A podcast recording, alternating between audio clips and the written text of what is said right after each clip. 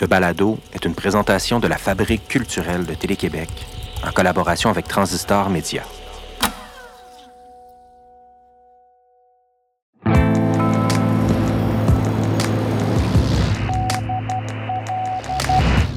Rodney Saint-Éloi a écrit Il n'y a point de différence entre partir et mourir. Nous sommes tous deux nus et aveugles, main dans la main, dans cette nuit impénétrable. Vous écoutez Signal Nocturne.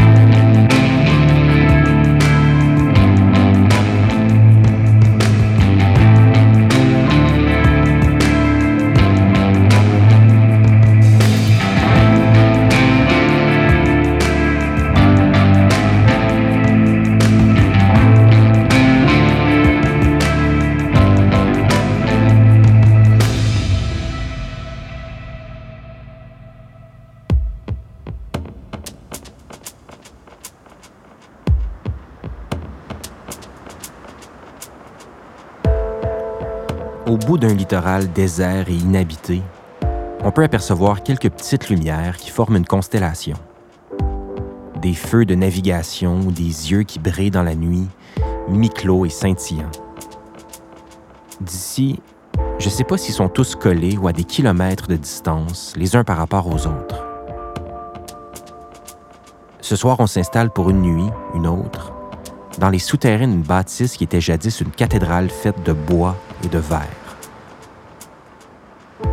On s'est donné rendez-vous pour une soirée unique dans un lieu anachronique avec trois artistes de Saint-Adrien en Estrie et de Montréal. Dans cet épisode, on va explorer les profondeurs et la vie intérieure des personnages d'une scénariste et cinéaste qu'on admire, Ariane Louis XVI. Ariane a réalisé les courts-métrages La peau sauvage en 2016, Les profondeurs en 2019 et Comme une comète en 2020. Son travail est célébré à travers le monde dans le réseau des festivals de cinéma. Les scénarios d'Ariane nous coupent le souffle par la précision de ses personnages et par sa réalisation ultra sensible. La cinéaste a remonté le courant jusqu'ici, sa région d'origine, pour quelques heures au bord de la rivière des Outaouais. Elle débarque pas seule, elle vient accompagnée de la comédienne Geneviève Boivin-Roussy du musicien Pierre-Philippe Côté, alias Pilou. On commence notre descente dans les fonds marins avec Pilou, qui nous interprète Bloom.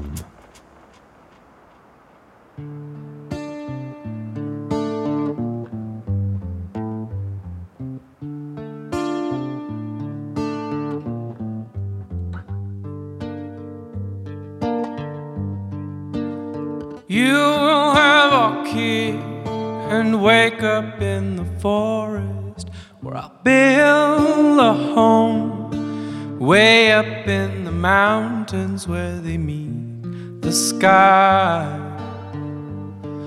They meet the sky, them final destinations. And you grow old with me. I'll grow old with you. We'll do like the trees, we'll bloom. It's a long way from home. Sometimes we find belonging. Skin on the wood makes it easier for us to think about.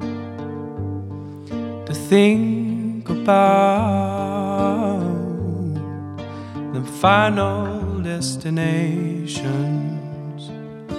And you grow old with me, I'll grow old with you. We'll do like the trees we bloom. And you grow old with me, I'll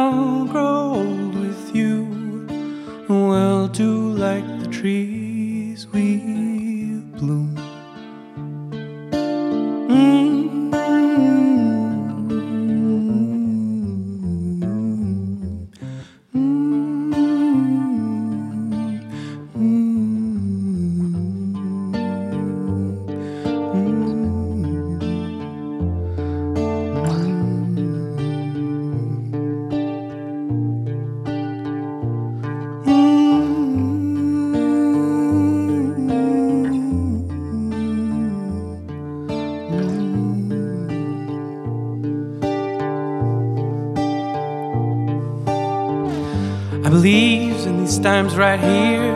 I believe into you and me.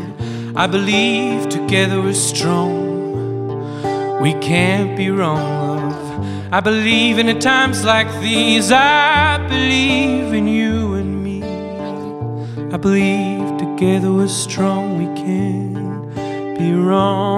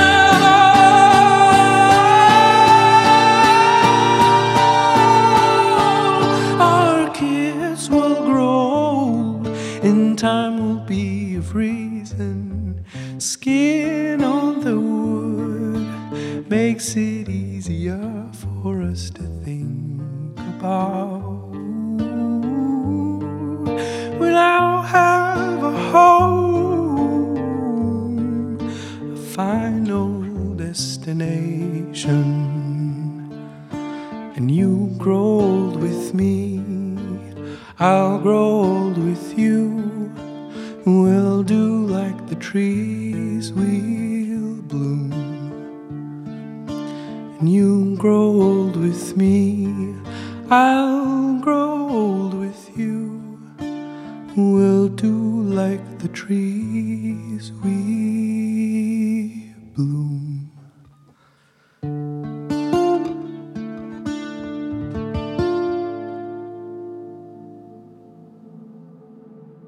Très jeune, Ariane Louis XVI avait déjà une passion pour les mots. Enfant, elle écrivait des nouvelles et des pièces de théâtre. C'est plus tard, à la fin du secondaire, qu'elle commence à s'intéresser au cinéma comme médium de création. Alors, Ariane, dis-moi, qu'est-ce qui se passe à ce moment-là? Ah, ben ça, c'est vraiment. Moi, au secondaire, j'étais en option art dramatique. Je faisais du théâtre. Puis, c'est ça que je voulais faire après. Mais au cégep de, de l'Outaouais, il n'y avait pas de. Il y avait comme le parascolaire, là, Mhm. le théâtre en, parascolaire. Il n'y a pas de programme de n'y a théâtre. pas de programme de théâtre. Puis là, j'ai vu cinéma. Je me suis dit, ah, ben, tu sais, j'aime ça, raconter des histoires. Pourquoi pas le cinéma? Puis j'ai, j'ai- ben, je suis rentrée là-dedans juste par hasard euh, parce qu'il n'y avait pas de théâtre. Donc j'ai essayé le cinéma, puis j'ai découvert euh, tout un univers euh, qui m'a vraiment happé et appelé. Puis, puis c'est comme ça, un peu par hasard. C'est quoi la, la valeur ajoutée qu'il y avait dans, dans le cinéma qu'il n'y a pas au théâtre, disons, dans, dans ce qui t'appelait? Euh, ben, oh mon Dieu, ben, je pense que c'est, vraiment euh, peut-être le, le contrôle un peu, le- de, de pouvoir vraiment façonner un univers euh, de façon très, très précise. Pour moi, il y avait quelque chose de très immersif aussi dans, dans cet art-là.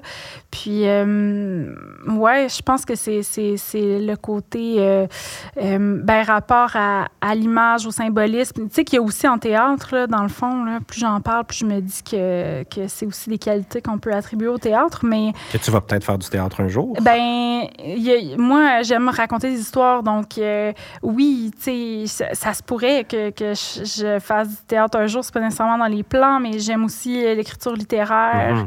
Euh, j'aime raconter des histoires, point. Mais le cinéma, ça a comme été juste un- une révélation pour moi à ce moment-là parce que je- je- j'en consommais beaucoup, mais de façon plus divertissement, disons. Euh, mais... euh, mais au, au, au cégep, j'ai comme découvert euh, des réalisateurs, puis je me suis, c'est ça, je, je me suis comme laissée emporter dans cet art-là, puis j'ai vu comme une toute autre dimension que je voyais pas avant, Mhm. sais. Un champ de possible, disons. Mais c'est intéressant que tu parles de ton amour de l'écriture plus littéraire, comme tu le dis, parce que c'est intimement lié aussi à ta démarche de, de scénariste. Euh, tu sais, on remonte à La peau sauvage en 2016. Ça, c'était euh, une adaptation de Camille adopte un serpent de Fanny Mhm. Loisel. Ouais. Euh, comment tu t'appropries, en fait, une, une- une nouvelle Mhm. pour en faire un scénario? Tu sais, ce passage-là se déroule comment? Ben, euh, tu sais, euh, le- La peau sauvage, c'est l'adaptation de, de- d'une nouvelle de Fanny Loisel. Puis je pense que j'ai pris beaucoup de liberté. Tu sais, je ne sais même pas si. Tu sais, c'est- c'est- c'est ça demeure. La nouvelle était très réaliste, puis j'ai comme décidé de m'approprier totalement le matériau de base qui est à, à décoller. Là, j'ai, j'ai vraiment amené euh, une touche très, très surréaliste Ouais. là-dedans. Euh, mais sinon, les, les- les profondeurs, euh, c'est, vraiment une nouvelle que moi j'ai écrite euh, qui, qui m'a, qui m'a euh, donné ce- cette envie d'écrire, de faire un film avec ça. Puis, euh, comme une comète aussi, Aussi, même ouais. chose. Donc, sinon, c'est moi-même que j'adapte. Ben, c'est ça. Donc, Mais ce que j'aime de, de- de- du fait qu'on se parle ce soir et qu'on discute de tout ça, c'est qu'on va un peu vivre ensemble un retour dans le passé avec Ouais. La nouvelle qui a fait que tout a commencé il y a Ouais. 12 ans, ouais, nos solitudes sous-marines. ouais. Ça, c'est à la base de, des profondeurs. Oui. Oui, oui. C'est à la base des profondeurs. J'avais écrit ça dans un, un atelier littéraire il y a 12 ans. Euh, euh, J'étais en échange étudiant à Avignon. Puis, euh, 4-5 ans après, j'ai découvert la plongée sous-marine. Puis, j'étais j'étais en plongée. Puis, à- j'ai eu la piqûre là, de la plongée. Puis, après une plongée, j'ai repensé à cette nouvelle-là. Puis, je me disais, ce serait malade de faire un film sous l'eau. Puis, d'essayer de l'adapter. Puis euh, c'est ça, ouais, je l'ai faite. Fait que là, on a donné une mission à tes complices. Ouais.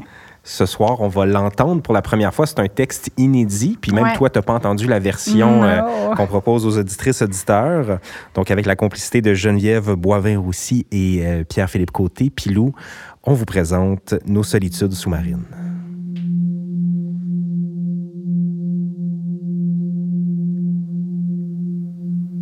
Le lac me renvoie une image terne de mon visage basané qui se brouille au contact de mon gros orteil droit. Celui-ci me confirme que la température est adéquate. Je m'y abandonne, plongeant tête première. Telle la plus lourde des pierres, je me laisse lentement couler jusqu'au fond.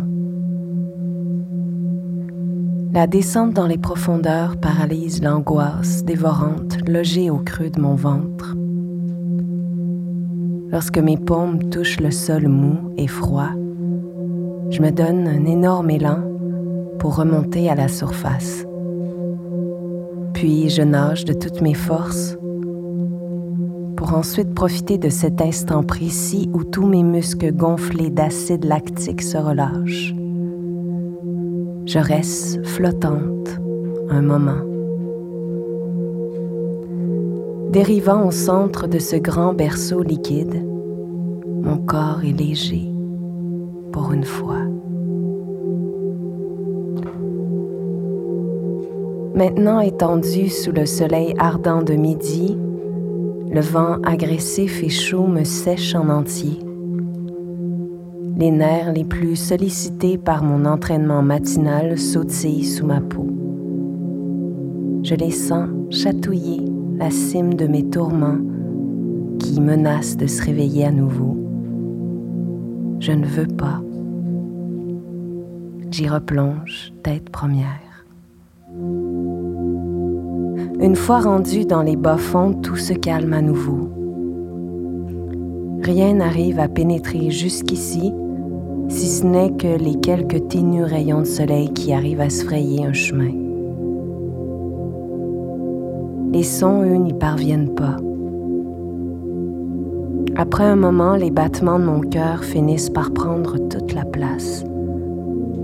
À bout de souffle, je remonte pour prendre une brève bouffée d'air et je retourne aussitôt dans ce vertige souple et thérapeutique.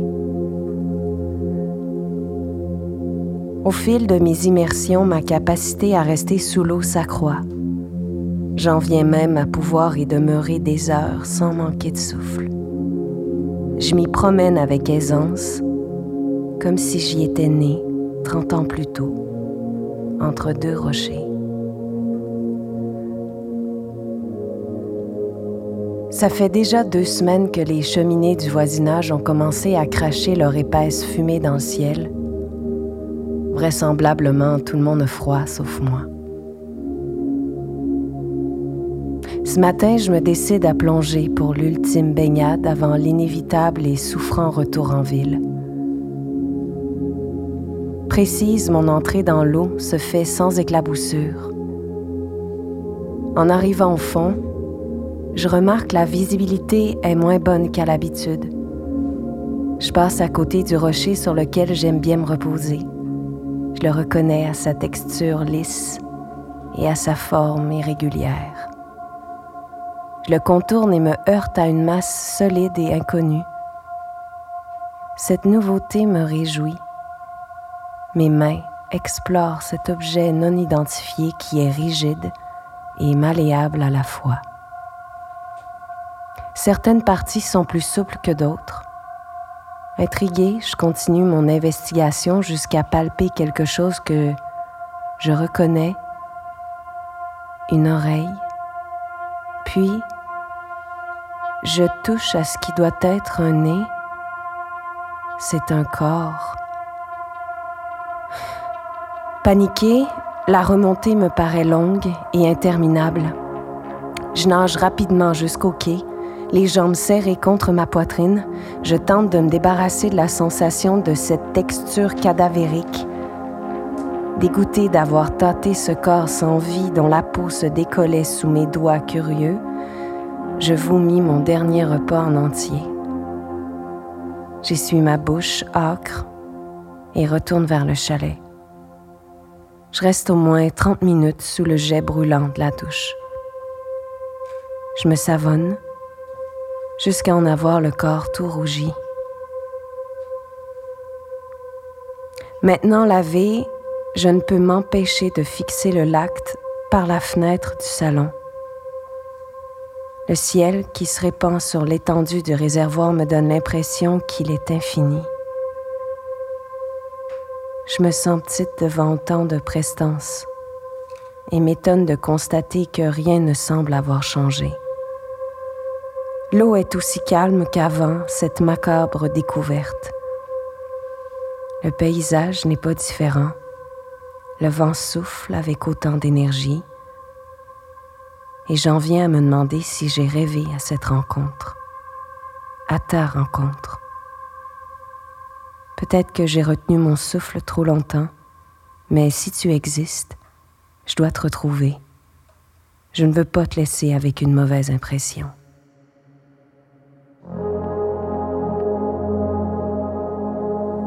Porté par le faible courant marin, je nage jusqu'à apercevoir ta silhouette. Tu es bien réel. Dans cette eau ténébreuse, tu flottes, insouciant de ce qui se trouve en haut. Je m'approche tranquillement pour ne pas te brusquer à nouveau. Je veux me blottir contre toi, te serrer, mais pas trop fort, pour pas t'abîmer. Nos corps sont maintenant collés et mon cœur bat pour deux. Il résonne si fort dans ton thorax que j'ai bon espoir qu'il puisse te réanimer.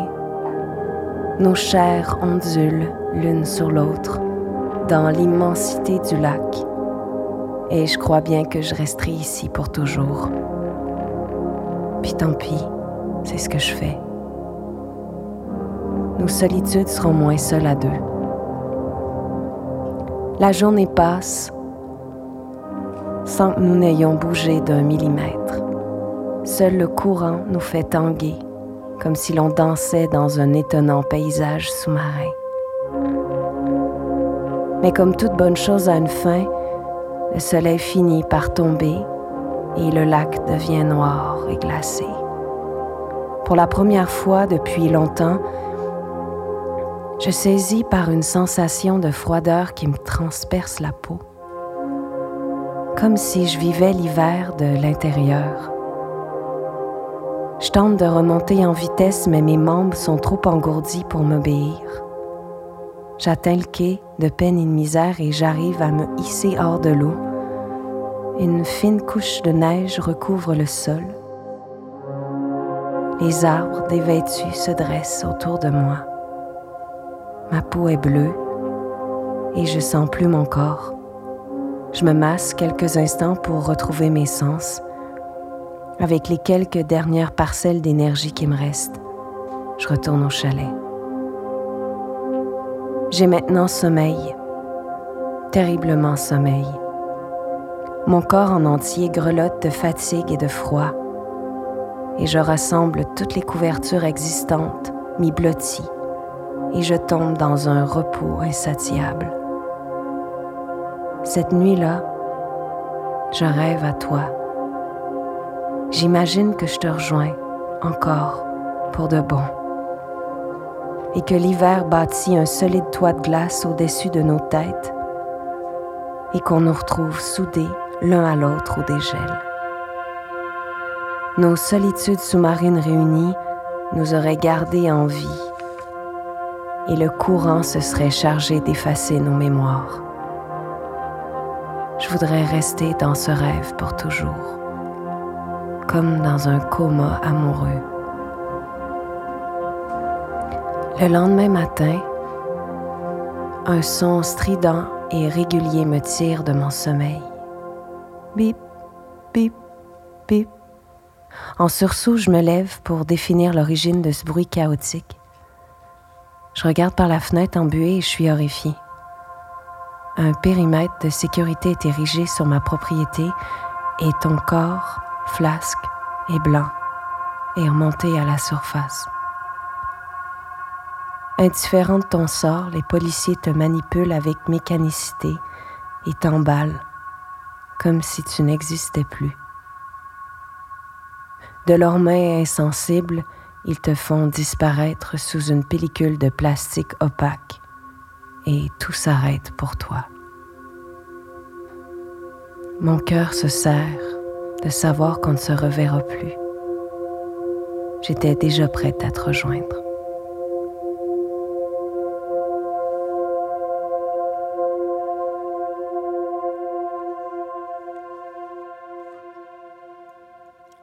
C'était Nos solitudes sous-marines, un texte d'Ariane Louis XVI, inédit, interprété par Geneviève Boivin-Roussy avec la musique de Pierre-Philippe Côté, alias Pilou. Ariane, c'est comment d'entendre ça Oh euh, là là prendre là là vie? là là là. Est-ce que ça fait ressurgir les mêmes images qu'il y a 12 ans, disons, quand tu l'entends? Ouais. Euh, ouais, probablement. Moi, j'étais en deuil de ma grand-mère quand j'ai j'ai écrit ça. Euh, puis euh, c'était comme, de, pour moi, c'était comme si j'avais créé, je me, je me créais une espèce de de- de- d'espace euh, thérapeutique là, en écrivant cette, euh, cette nouvelle-là. Mais oui, euh, j'ai, je suis retournée dans, dans ces sentiments-là, ouais, ouais. Puis en, en vous écoutant euh, me livrer ça, c'est comme un cadeau. Puis je sens que avec les profondeurs, le film qu'on a fait, je, je, je me dis que je me suis pas trop éloignée de cette pulsion première-là.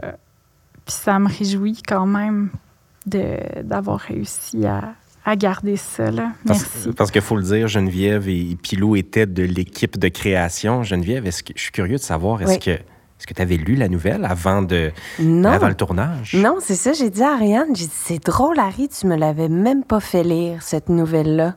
Mais quand j'ai lu le, le texte de, de ma belle Ariane, je me suis vraiment retrouvée sous l'eau. Ouais. C'est tellement sensoriel. Puis c'est grâce à Ariane, en fait, j'ai fait des cours de plongée sous-marine. Maintenant, j'ai mes cartes. Oh, ouais!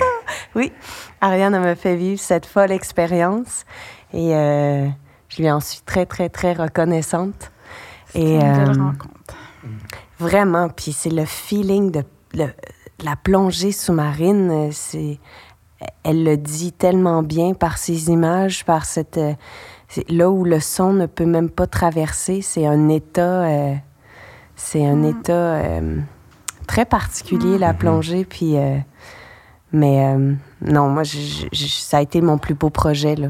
Ben, je suis curieux, Pilou, de t'entendre à propos de la conception sonore et musicale quand tu travailles de pair avec Ariane. On, on le dit depuis tantôt, c'est quelque chose de tellement sensoriel. Quand on doit ajouter ce sens si important au cinéma qui est le son et la musique, tu arrives avec, je sais pas, le, quand tu lis le scénario ou quand tu te retrouves avec, avec les images du film, par où tu commences?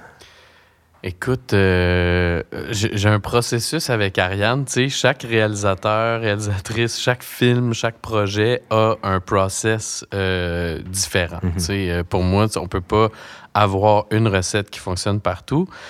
Euh, dans notre cas, c'était comme une rencontre humaine. Je pense qu'on a plus comme discuté puis bu du vin la première journée. Chez nous, à la campagne. Ouais, à la Ouais. campagne. Ariane est débarquée. Puis, euh, puis, mais on s'était rencontrés avant parce que j'étais allé sur le plateau. Je pense que c'était rendu comme en octobre. Ouais. Vous tourniez dans le lac.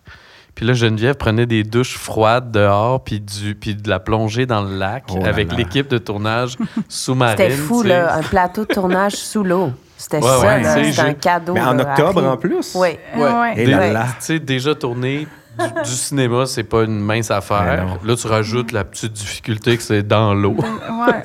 Petite Hein, difficulté. tu sais, euh, toute, toute petite. Fait qu'on on, on s'était rencontrés là, on, sur, sur le plateau. Puis, euh, puis là, moi, en plus d'avoir la chance d'être le, le conjoint de, de, de l'actrice qui, qui, qui interprète le rôle principal, ben, ça fait en sorte que j'ai le scénario avant. Là, elle, elle m'en parle, on brainstorm, elle me dit Ah, telle scène, ça va être fou, nanana, telle affaire.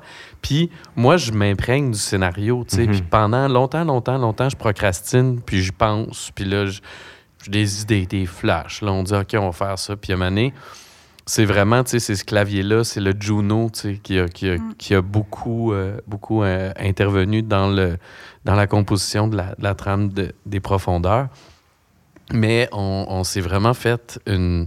C'est comme si ça, ça, ça coulait de source, ça allait de soi. C'était juste- Puis, tu sais, moi, j'avais jamais avant. Mes, mes deux premiers films, euh, c'était de l'achat de musique ou dans, dans La peau sauvage, euh, il y, a presque pas de musique. ou C'est de la musique qui vient du bord d'en dessous, donc c'est juste des vibrations. Puis, fait que c'était- c'était la première fois que je travaillais euh, avec un compositeur. Puis, si je découvrais quelque chose de le plus-value, puis la, c'est devenu, euh, ben, je dirais pas comme mon étape préférée parce que j'aime plein d'étapes, mais comme c'est pas loin d'être mon étape Yes. préférée de la Yes. création d'un film parce que le film est créé, puis là, on fait juste faire du beau sur. Il n'y a plus le stress de rien d'autre. Ouais. Puis là, c'est juste un espace créatif où il n'y a pas de pression d'autres choses. là. Le film, il est là. là. On Ouais. fait juste l'embellir.